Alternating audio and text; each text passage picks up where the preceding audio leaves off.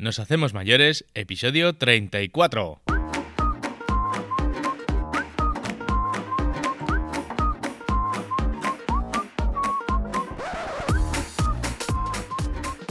Buenos días y ser bienvenidos a Nos hacemos mayores, el podcast donde aprendemos a mejorar la vida de la gente mayor.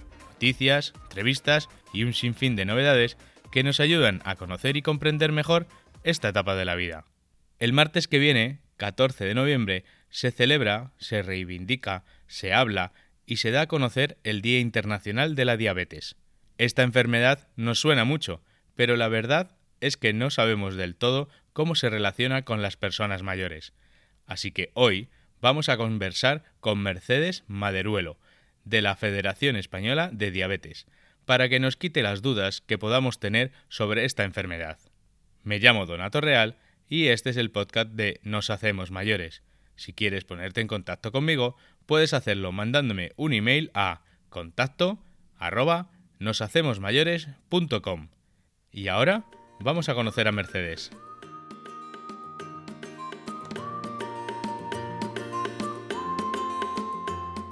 Hola Mercedes. Hola, ¿qué tal Donato? Muy buenos días. Buenas. Mira, antes he hecho una pequeña presentación tuya, pero siempre al entrevistado, al tenerlo ya frente a frente, pues nos queremos, queremos saber, eh, en este caso, quién es Mercedes, cuál es tu relación con, eh, esta enfermedad de, la diabetes y cómo has llegado a la federación. Bueno, la verdad es que es una pregunta un poco complicada. ¿Quién soy yo?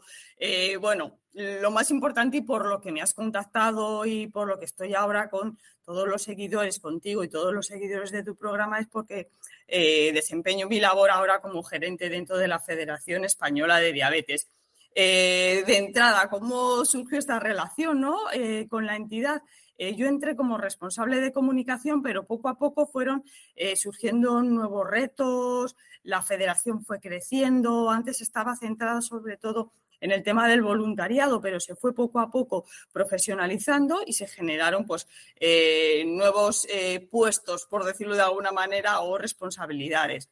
Surgió el tema de la gerencia y ahora pues estoy detentando ese, ese cargo con un equipo, la verdad es que bastante, bastante potente. Y esa es mi relación la verdad que muy contenta y con muchas cosas, con muchos proyectos. Muy bien.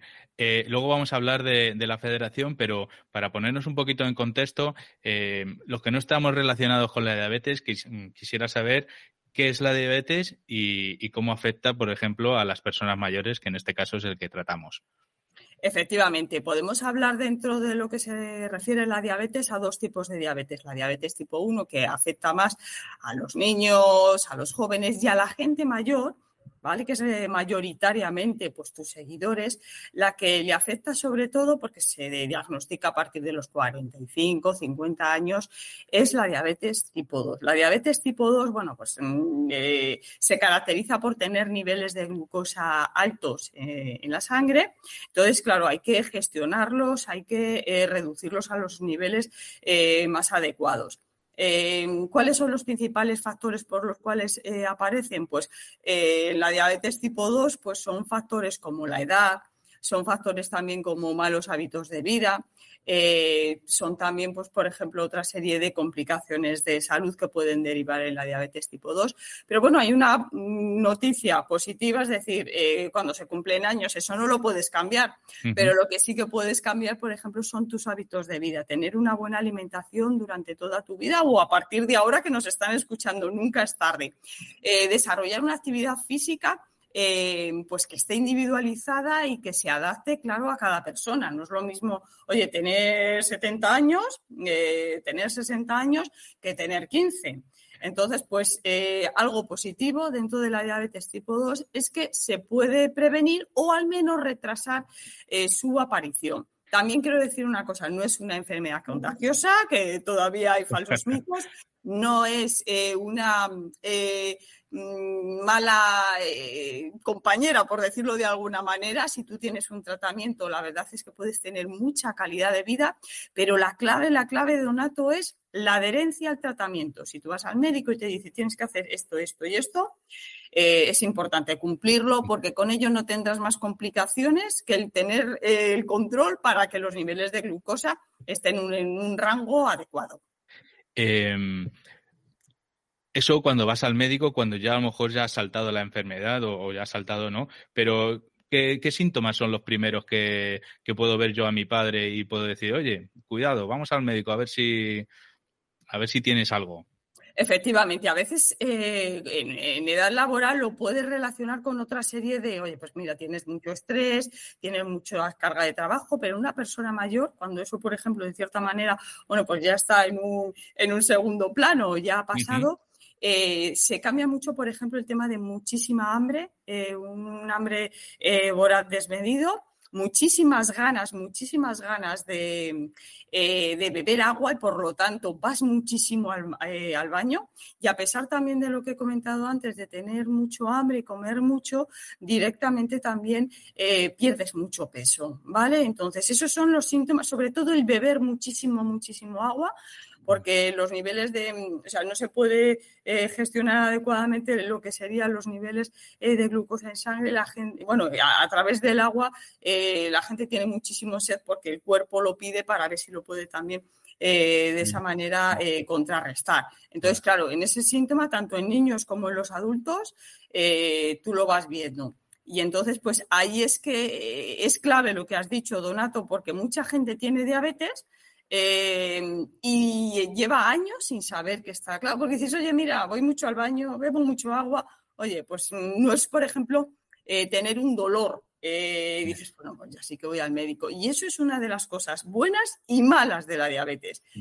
lo bueno y lo malo es que no duele. Entonces, como no duele, dices, bueno, si no me duele, pues no voy al médico. No es, no es tan grave, no, no me... Los síntomas no son tan eh, duros o, que te afectan tanto como para decir, bueno, me voy, al médico. ¿vale? Es decir, siempre hay síntomas, lo que pasa es que hay que saber interpretarlos. Hay que saber interpretarlos.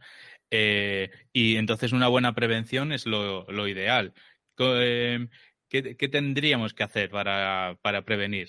Antes de que Efectivamente, no hay que hacer nada fuera de que, vaya vamos, de otro mundo. Por ejemplo, una alimentación, eh, eh, cuando tú quieres seguir una alimentación eh, sana, saludable, pues basada en verduras, basada sobre todo no abusando de las carnes, sobre todo apostando por bueno pues las grasas saludables, etcétera. O sea, sota, caballo y rey, lo que sería nuestra propia dieta mediterránea, ¿vale?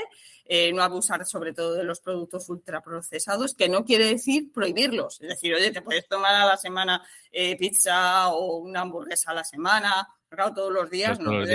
algo, eh, lógicamente, con, un poco de cabeza. Actividad física también es muy importante y sobre todo en las personas mayores, todos hemos sabido, bueno, pues que se tiende a reducir lo que sería las necesidades también de eh, bueno, pues por decirlo de alguna manera, de moverse y eso conlleva pues al incremento de peso y demás. No hay que ser eh, sedentario, hay que salir, no hace falta ir al, gimnasio, con un paseíto media hora por la mañana, media hora por la tarde, a un paso un poquito eh, acelerado, hacemos una hora de, actividad física que normalmente pues suele estar acorde con las capacidades de las personas mayores. Y desde luego, no fumar, es decir, abandonar el tabaco desde luego y luego beber, pues no es algo recomendable, eh, pero bueno, pues eh, si no se abusa o puntualmente, como hemos comentado antes, eh, por ejemplo, un vaso de vino, algo moderado. Semana, etcétera, pero no abusar, ¿vale? Aparte porque no aporta tampoco nada nutricionalmente. Eh, y al final es negativo también porque se conlleva pues, eh, poder alterar lo que serían los niveles de glucosa en sangre. Mercedes, ¿hay alguna, algún, alguna comida que no sea aconsejable? Ya hemos dicho las que son, las que son buenas, pero oye, este producto, este algo, esto no. A ver, por ejemplo, eh, no es que sea malo, pero no hay que abusar, por ejemplo, de aquellos alimentos que tiendan a subir muchísimo los niveles de glucosa en sangre. Un ejemplo es eh, el arroz. Y tanto como la paella mediterránea, que es dentro de la dieta mediterránea como clave, pues por ejemplo, el arroz. El arroz sube muchísimo los niveles de glucosa en sangre. No se quiere decir que haya que eliminarlo, pero sí, por ejemplo, restringir su consumo, tener en cuenta el día que lo vayas a consumir, que vas a tener, eh, lógicamente, que tener un muy buen control de los niveles de glucosa en sangre, ¿vale? Seguir muy bien el tratamiento y en el caso de consumirlo, que sea una porción bastante moderada. Como este, hay varios productos, que, varios alimentos que tienen eh, esa tendencia. Eh, sobre todo, pues hoy hay frutas, incluso dices, bueno, las frutas todas maravillosas. Hay frutas que son muy azucaradas. Entonces, eso hay que tenerlo en cuenta también porque, bueno, pues hay, por ejemplo, esas manzanas de reineta que son más ácidas, tienen menos, eh, tienen menos fructosa, menos azúcares, ¿vale? Pero hay otras, por ejemplo, algunos tipos de melón ¿vale? Hay, diferentes tipos, alguno de ellos, eh, y hay algún producto también, eh, ahora, no te sabría decir, no te quiero, eh, no quiero equivocarme, exacto, porque hay muchas, en general, las frutas hay varios tipos y hay algunos que pueden tener más, más azúcar que otros. Vale, nos hemos hecho la situación de que cómo prevenir, pero ahora ya, mira, tengo diabetes, he ido al médico, me han dicho que tengo que hacer un tratamiento. Eh, ¿Cuáles son los errores comunes que la gente tiene cuando ya le han detectado eh, esta enfermedad y, cómo, evitarlos? A ver, primero la principal duda es, eh, o el principal error, no ir a la consulta del médico con el listado de qué es lo que voy a preguntar, cuáles son mis dudas, ¿vale? Una vez que estás ya diagnosticado, oye, siempre te van a surgir dudas. Esto es como ir a comprar hay que llevar la lista. ¿Vale? Oye, yo no he entendido cómo me tengo que tomar la pastilla. Eh, ¿Cuándo me la tengo que tomar? ¿Por la mañana, por la tarde, en ayunas o tal? Eh, si se tienen que pinchar insulina. Oye, no me sé, o sea, tengo miedo a pincharme. Eh, ¿Cómo puedo superarlo? Es decir, hacer un listado y no salir nunca con ninguna duda. Con ninguna duda, el médico es nuestro amigo, no es nuestro enemigo.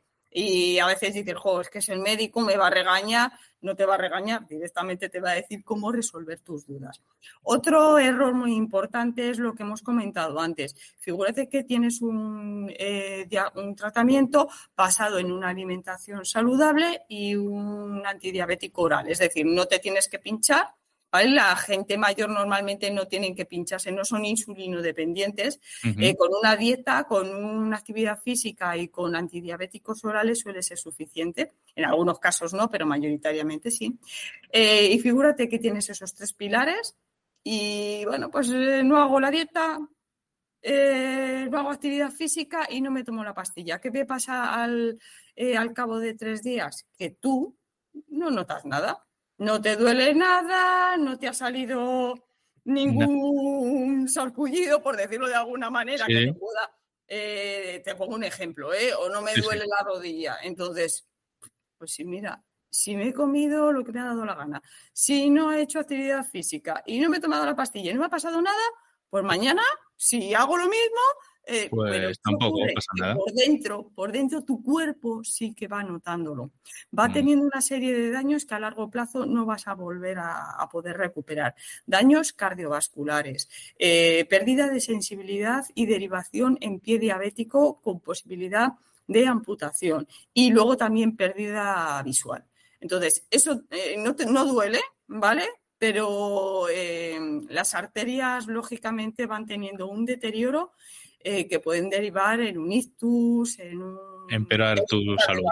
Exacto, y eso no duele, pero el día que se presenta... Ya. Eh, es una mm. enfermedad que tú te crees que dices, bueno, pues si no va para adelante, porque como no me duele, no me. Ah, pero sí, que va por dentro, es silenciosa. es, silenciosa. Cuando ya te han detectado, diagnosticado que tienes esa enfermedad, la tienes ya. Ya no es. La tienes ya. Esto es como dices, eh, tengo un poquito de diabetes. No, tengo la, diabetes buena, no tienes diabetes. Es, el ejemplo que ponemos nosotros es, ¿estás embarazado o no estás embarazado? No puede ser, estoy un poquito embarazado. No, ¿lo estás o no, lo estás? O sea, eh, efectivamente, eh, se suelen hacer dos pruebas, ¿vale? la primera, si te dan los niveles de glucosa elevados, pues directamente ya, oye, mm, vamos a hacer una segunda prueba para confirmar que, oye, no ha sido pues porque eh, no venías en ayunas o porque habías tomado una medicación previamente y han alterado tus eh, niveles de glucosa. Y si salen dos veces positivo de que tienes esos niveles altos eh, en ayunas, efectivamente, pues se diagnostica lo que sería la diabetes tipo 2, ¿vale? Y a partir de ahí es comenzar el tratamiento y también lo que decimos, cuanto más pronto lo inicies, más calidad de vida vas a dejar de perder, porque mientras no estés diagnosticado, la enfermedad va creciendo por dentro. Por dentro. No lo notas, es lo que hemos dicho antes, no lo notas.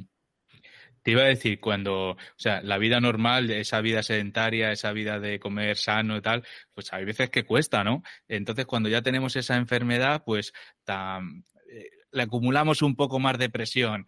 Eh, a lo mejor nos, nos, nos sale eh, el estrés, un poco de ansiedad cómo, como familiar, cómo podemos ayudar a, al, enfermo, se iba, a decir, sí, a nuestros mayores a, sobrellevar esta enfermedad, sobre todo en estrés y en esta emoción. Exacto. A ver, algo muy importante es que también eh, los familiares se involucren, hasta la medida de que también el propio paciente lo quiera. Es decir, mm. muchas ocasiones dicen, no, no, no, yo soy autosuficiente, yo voy a la consulta del médico solo, tal oye, mira, yo no me siento capaz, o en las primeras tal, eh, sí que recomendamos que si en la medida de, del, paciente se siente cómodo, que un eh, familiar le acompañe. A partir de ahí, eh, tú vas al médico 10 minutos, pero luego estás el resto del día, el resto de la semana, en casa, con la familia, etcétera. ¿Cómo puede ayudar ahí directamente el, el familiar? El familiar tiene que estar también eh, habituado, familiarizado con la patología. No puedes hablar de, oye, voy a hablar de, mm, bueno, de fútbol. Bueno, hablamos todos de fútbol, pero no tienes ni idea. Eh, es decir, oye, mira, mm, te hablo, te he acompañado, el médico ha dicho esto, pero sobre todo es mucho escuchar, escuchar, ¿vale? Eh, ayudarle, porque dices, es que yo no me sé administrar la insulina o no sé cómo se hace lo del tema de una dieta saludable, ayudarle eh, luego también es importante que si necesitan, por ejemplo, un apoyo psicológico, se acuda a un profesional, pero nosotros lo que recomendamos al principio es que se acerque por una eh, asociación local de diabetes.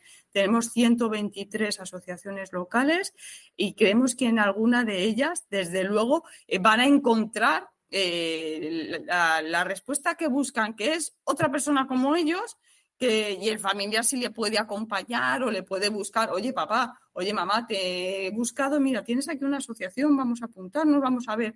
Bueno, vamos primero a ver qué, qué, es, qué es lo que nos pueden ofrecer, qué podemos ofrecerle nosotros, porque no solamente es lo que te puede ofrecer a ti la asociación, el que haya un asociado más es muy importante. Es decir, sumar, sumar dentro de la asociación también es otra, eh, otra sabia nueva que bienvenido, bienvenidos son todos aquellos que se acerquen por las asociaciones. Donato.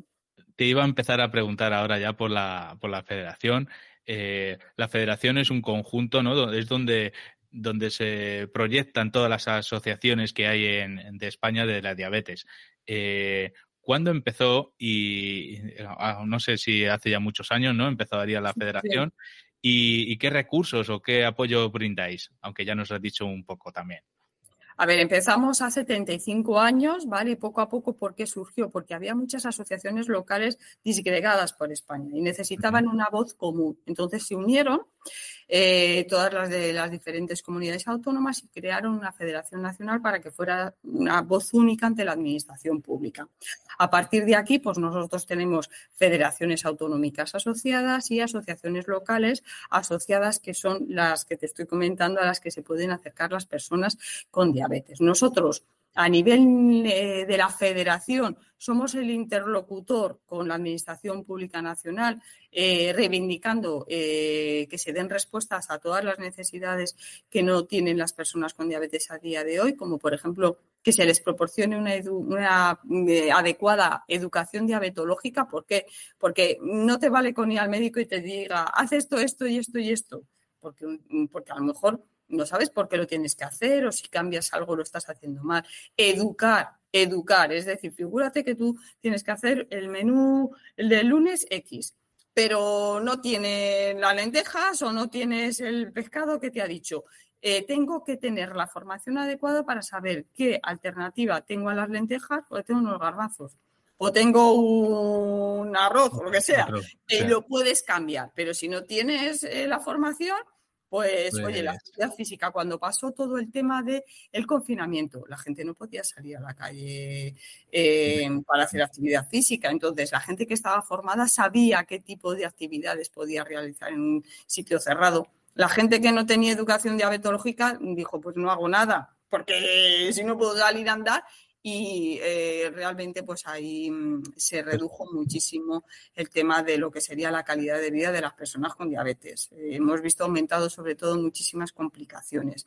Vale, entonces, eh, eso es una de las grandes reivindicaciones nuestra por parte de las federaciones y las asociaciones locales lo que hacen sobre todo es dar ayuda y apoyo directo al socio. Eh, a nivel, por ejemplo, hacen muchísimas charlas formativas sobre educación diabetológica mientras la Administración no resuelva este problema de ser ellos quien la puedan gestionar.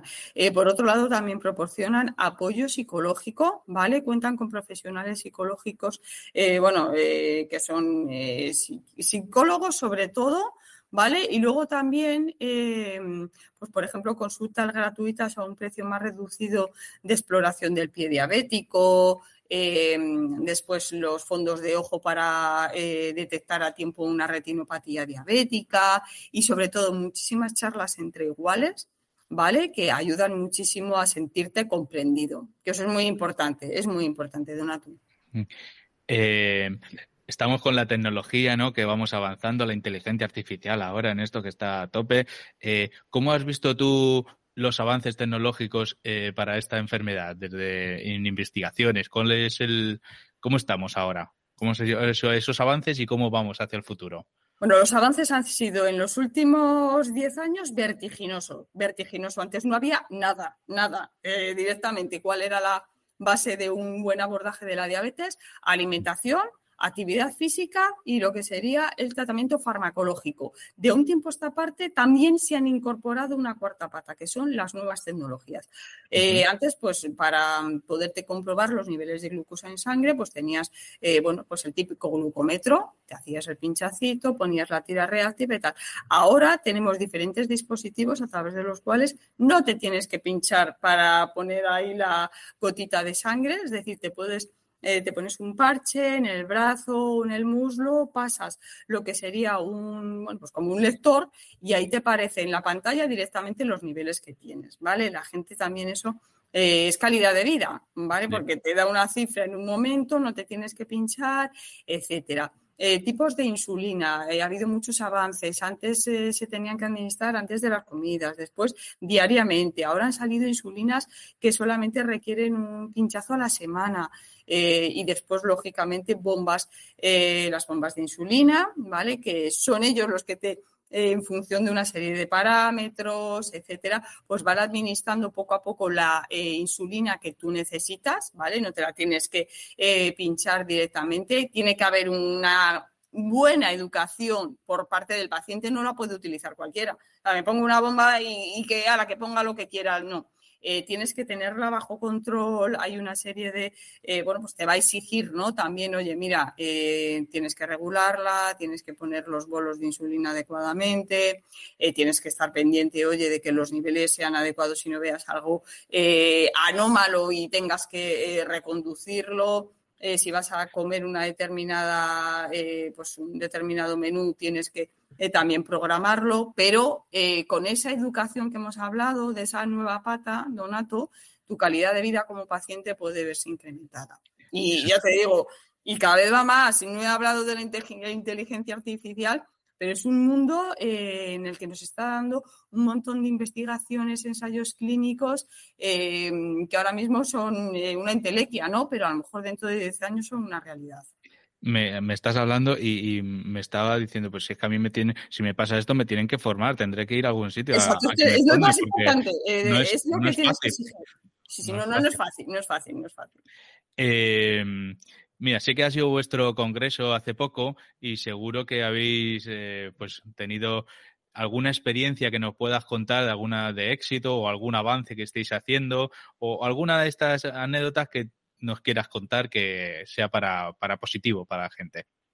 A ver, algo en nuestro congreso, sobre todo, eh, lo más importante es que, bueno, hemos tenido un éxito eh, de aforo como nunca, ¿vale? Como nunca. Y hay una parte muy importante dentro del congreso. Hay una parte de lo que son las mesas de debate con expertos y demás, y después otra parte formativa.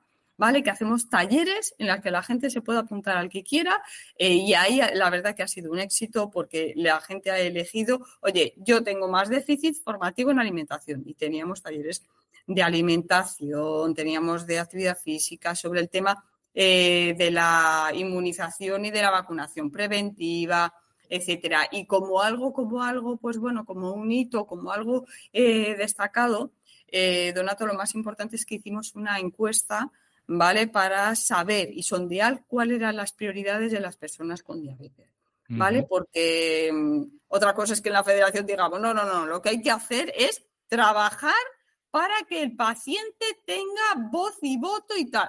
Oye, vamos a preguntar al paciente, porque muchas veces estás en el bosque y ves los árboles, pero no te deja ver el bosque. Correcto. Entonces hicimos una encuesta, ¿vale? Y la gran prioridad, la gran prioridad, Mari, sobre eso ayer, eh, bueno, pues el día 8 lo lanzamos oficialmente en una rueda de prensa, eh, fue que haya una igualdad de acceso a todos los tratamientos en las comunidades autónomas y que no dependa del lugar en donde residas, Donato, porque en muchas ocasiones, eh, por ejemplo, lo que te he hablado del sistema de lectura del parche, de las bombas de insulina, un determinado... Eh, Diferentes tratamientos, pues hay en... En Galicia no está disponible, pues porque la Administración Autonómica no lo ha aprobado o está por aprobarlo mientras que en el País Vasco sí. Entonces, eh, en función del carnet de, eh, de, identidad o donde residas, pues la verdad es que es lo que decimos nosotros, somos un código postal, ¿no? Eh, y ahí, lógicamente, pues no, no, no tiene ninguna lógica y fue la gran prioridad. Y la segunda, educación e información en diabetes. O sea que, y ese es el granito, que todos los años preguntamos la opinión y en esta nos lanzamos como diciendo, oye, vamos a ver qué es lo que quieren realmente los pacientes, no lo que nosotros llegamos. Bueno, esto es un podcast, pero vosotros también tenéis vuestro podcast donde dais a conocer y donde facilitéis esa información a, la gente que os quiera escuchar. Se llama Hablemos de Diabetes 2.0, ¿no? Y bueno, en todas las en todas las plataformas de podcasting las pueden escuchar. Yo he escuchado alguno, ¿eh?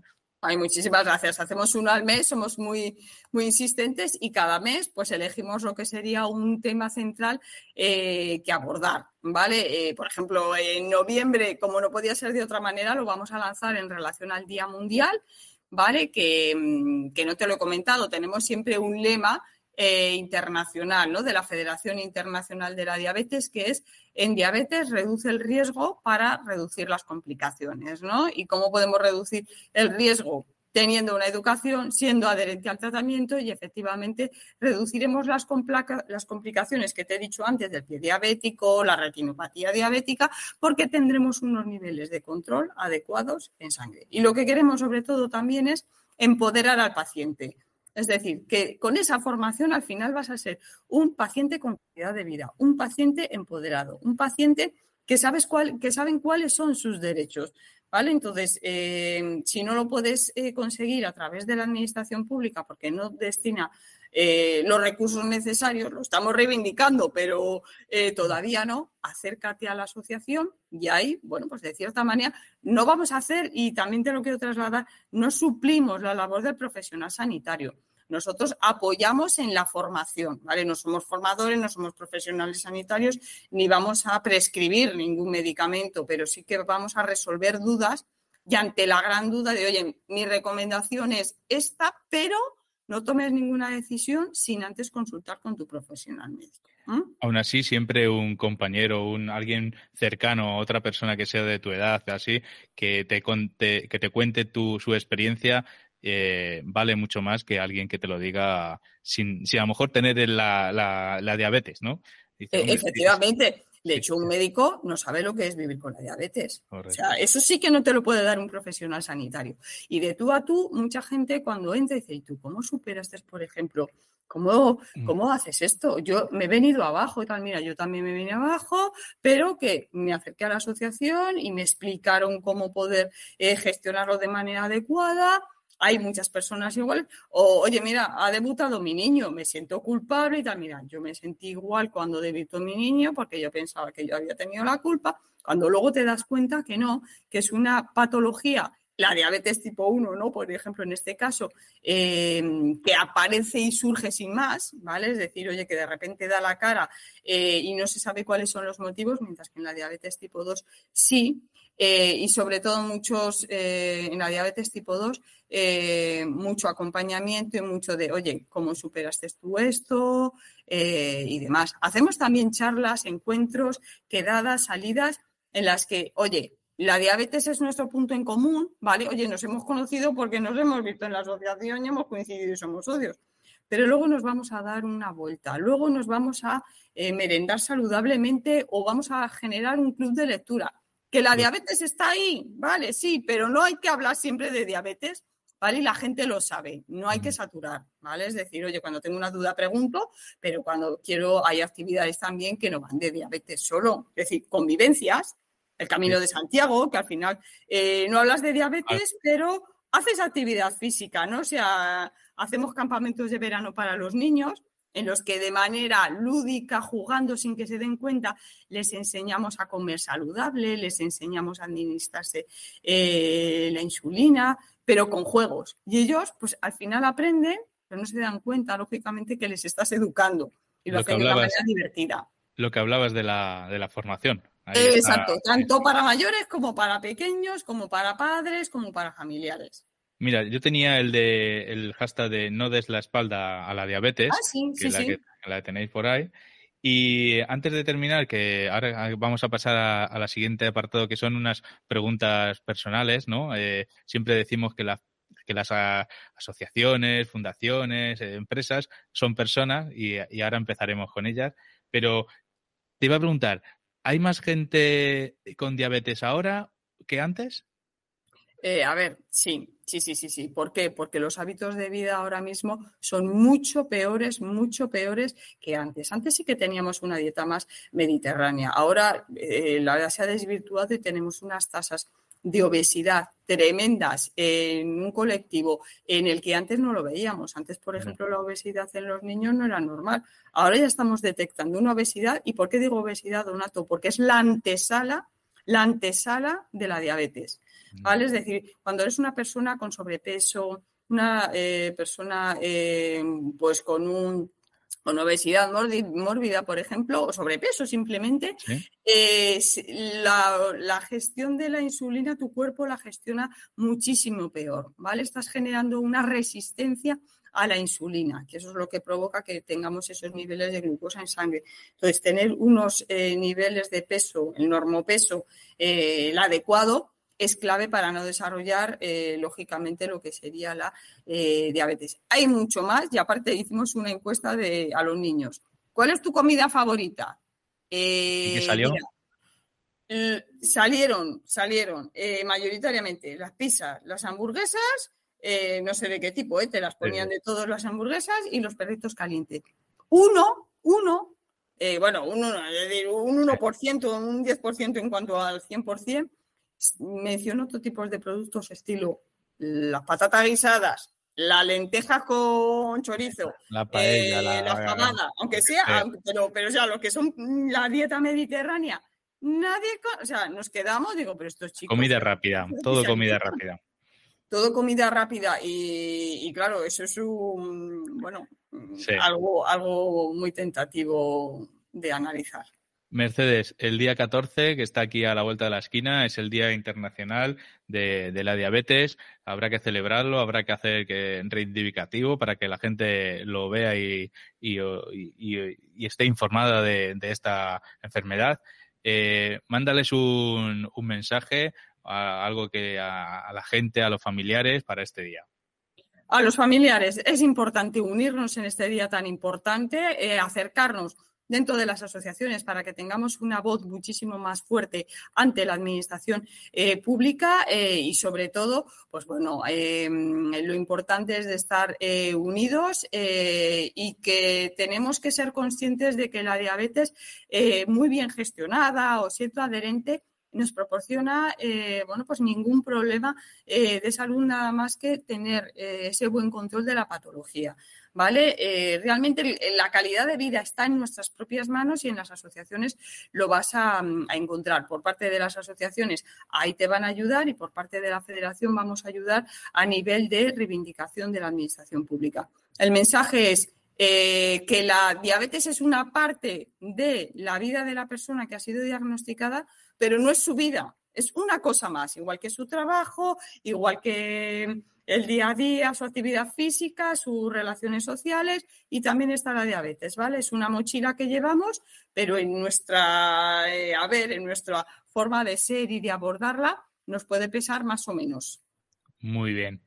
Pues vamos a empezar con las preguntillas ya personales, ¿vale? Cuando quieras, a ver qué personales son, ¿eh? Mira, pues dinos una afición tuya una afición mía. Me gusta mucho ir al cine, me gusta ir, pero eh, más que por la película, que, también, em, por, por, la sensación de ir al cine. La verdad es que puedo ver cualquier cosa simplemente por entrar en una sala, respirar el ambiente de una sala y más todavía después de lo que pasó con, la pandemia que nos prohibieron ir al cine. Es una tontería, pero sí que es verdad que me lo dicen, pero tú vas al cine, pero no, no, disfrutas tanto de la película, sino de la experiencia. Y la verdad es que sí, es, una tontería, pero bueno. Muy bien. Esa es tu afición, está perfecta, yo lo entiendo, ¿eh? Em, siempre tenemos alguna persona referente en nuestra vida laboral o en nuestra vida. Eh, ¿Cuál es la tuya? Eh, bueno, en mi vida laboral yo, bueno, desde luego eh, entré en la Federación Española de Diabetes y hubo un primer presidente eh, que es el que marcó el antes y el después de la Federación de Diabetes, como hemos comentado en, alguna ocasión. Antes era formada solamente por voluntarios eh, y aquí le dio un cambio nuevo con una capacidad económica para hacer muchísimas más cosas para las personas con eh, diabetes. y para mí, bueno, pues el primer presidente de la Federación Española de Diabetes con el que coincidí pues para mí marcó para muy bien, para muy bien eh, mi trayectoria dentro de la, de la entidad. Si quieres que diga el nombre, le digo, y si no, pues no le digo. Sí, dilo, dilo. Se llama eh, Ángel Cabrera y, bueno, pues eh, le mando, aprovecho para mandarle un, afectuoso saludo desde aquí. Perfecto. siempre estamos aprendiendo, así que la vida es aprendizaje. ¿Qué es lo último que has aprendido o estás aprendiendo? Eh, no sé, la alegría de vivir de la gente mayor con diabetes. En el último congreso que celebramos, la verdad es que eh, mucho cariño, eh, mucho agradecimiento eh, y tú estás en el día a día diciendo, jolines, hemos tenido 40 reuniones con la administración y todavía no hemos conseguido esto, tal, tal, tal, y se te acerca esa persona con, que se te acercó el año pasado, ay, me recuerdas y tal, y digo, Dios mío, de esta persona de hace un año y ella se acordaba de mí. y dice, oye, muchísimas gracias por todo el trabajo que hacéis desde la federación y ese cariño, esa cercanía, y no fue una persona, sino dos, y te digo, em, gente mayor, gente mayor que te lo dice de corazón, no te digo que la gente joven no lo diga, pero lo hace con ese cariño de... Bueno, se sienten acompañados. es distinto, y sí, efectivamente, y la verdad es que lo agradezco mucho y aprovecho para toda esa gente que se acercó y que no se acercó, pero que sé que nos agradece el trabajo, yo también les agradezco su, su apoyo por acudir a ese congreso y que les invito, estás invitado también, Donato, a ti y a todos tus eh, escuchantes y oyentes a que se acerquen. da, energía para otro año más entero. Sí, sí, sí, sí. La verdad es que acabamos agotados, pero muy satisfechos, la verdad, muy satisfechos. Mira, eh, la última, eh, algo cultural, ya sea un libro, una peli, en tu caso, mira, o algo cultural, música. Eh, sí, el, médico de, de, Noah Gordon, la verdad es que es un, un libro a mí que me, que me marcó mucho. Eh, luego vi la versión en película, pero la verdad es que no, tiene comparación alguna.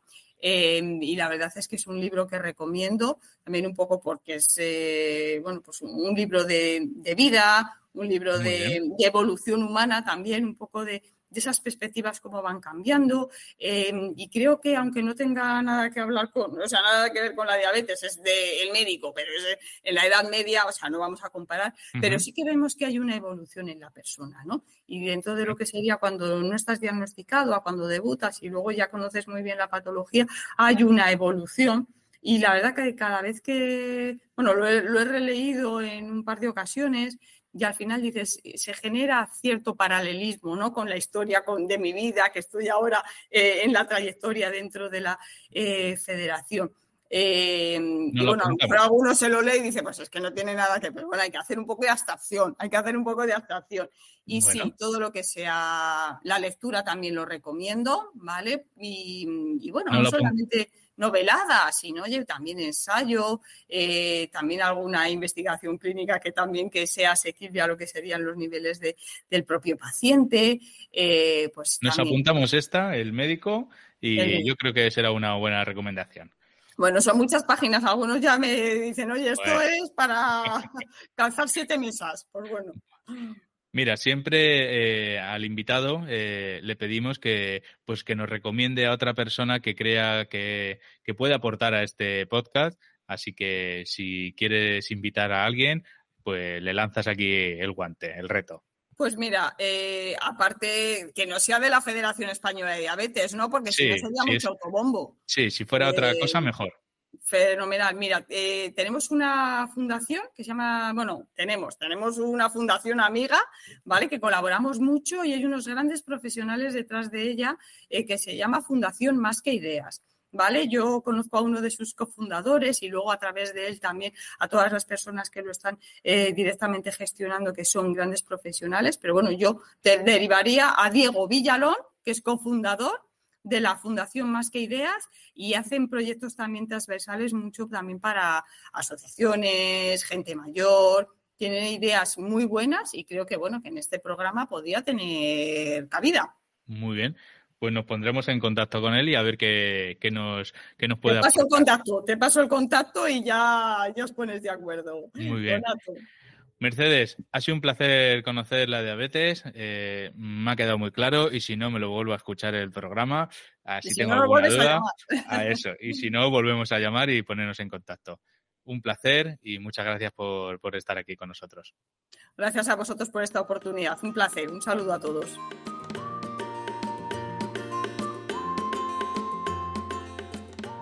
Sabéis que me gusta ser agradecido Así que quiero reconocer la labor de todas las cuidadoras. Cuidadoras porque la gran mayoría son ellas, las que están pendientes de nuestros mayores y se dejan la vida por las otras personas. Hace unos días fue la celebración de su día y desde este podcast también queremos reconocer la labor que hacen, ya sea como profesionales o como cuidadoras que tienen algún familiar a su cargo. Un gran abrazo para todas ellas. También esta semana me he podido pasar por el congreso que celebró la Fundación Edad y Vida. Os dejaré un enlace para que veáis todos los ponentes que pasaron por allí. Felicitar a María José, Raúl y todo su equipo por el buen trabajo que realizaron. Yo me llevé unas cuantas buenas lecciones, y aparte de María José y Josep Carné, que ya han pasado por este podcast, pude saludar a nuestra próxima entrevistada. ¿Queréis saber quién es? Bueno, pues hoy será un día especial, y os lo voy a avanzar. Pero no os acostumbréis, ¿eh? La semana que viene conoceremos a... Bárbara Rey Actis, con la que hablaremos sobre longevidad. Se está acabando el episodio de hoy y espero que te sean de interés todos estos podcasts que hacemos y que los compartas con tus amigos para hacerlos llegar a más gente. También te voy a pedir que te suscribas para que estés informado del último episodio, que le des a un like o un me gusta o me dejes un comentario. Y no lo dejes para luego, que ya nos conocemos y se te olvida. Y claro está, que te invito a volvernos a escuchar en el próximo episodio. Un abrazo.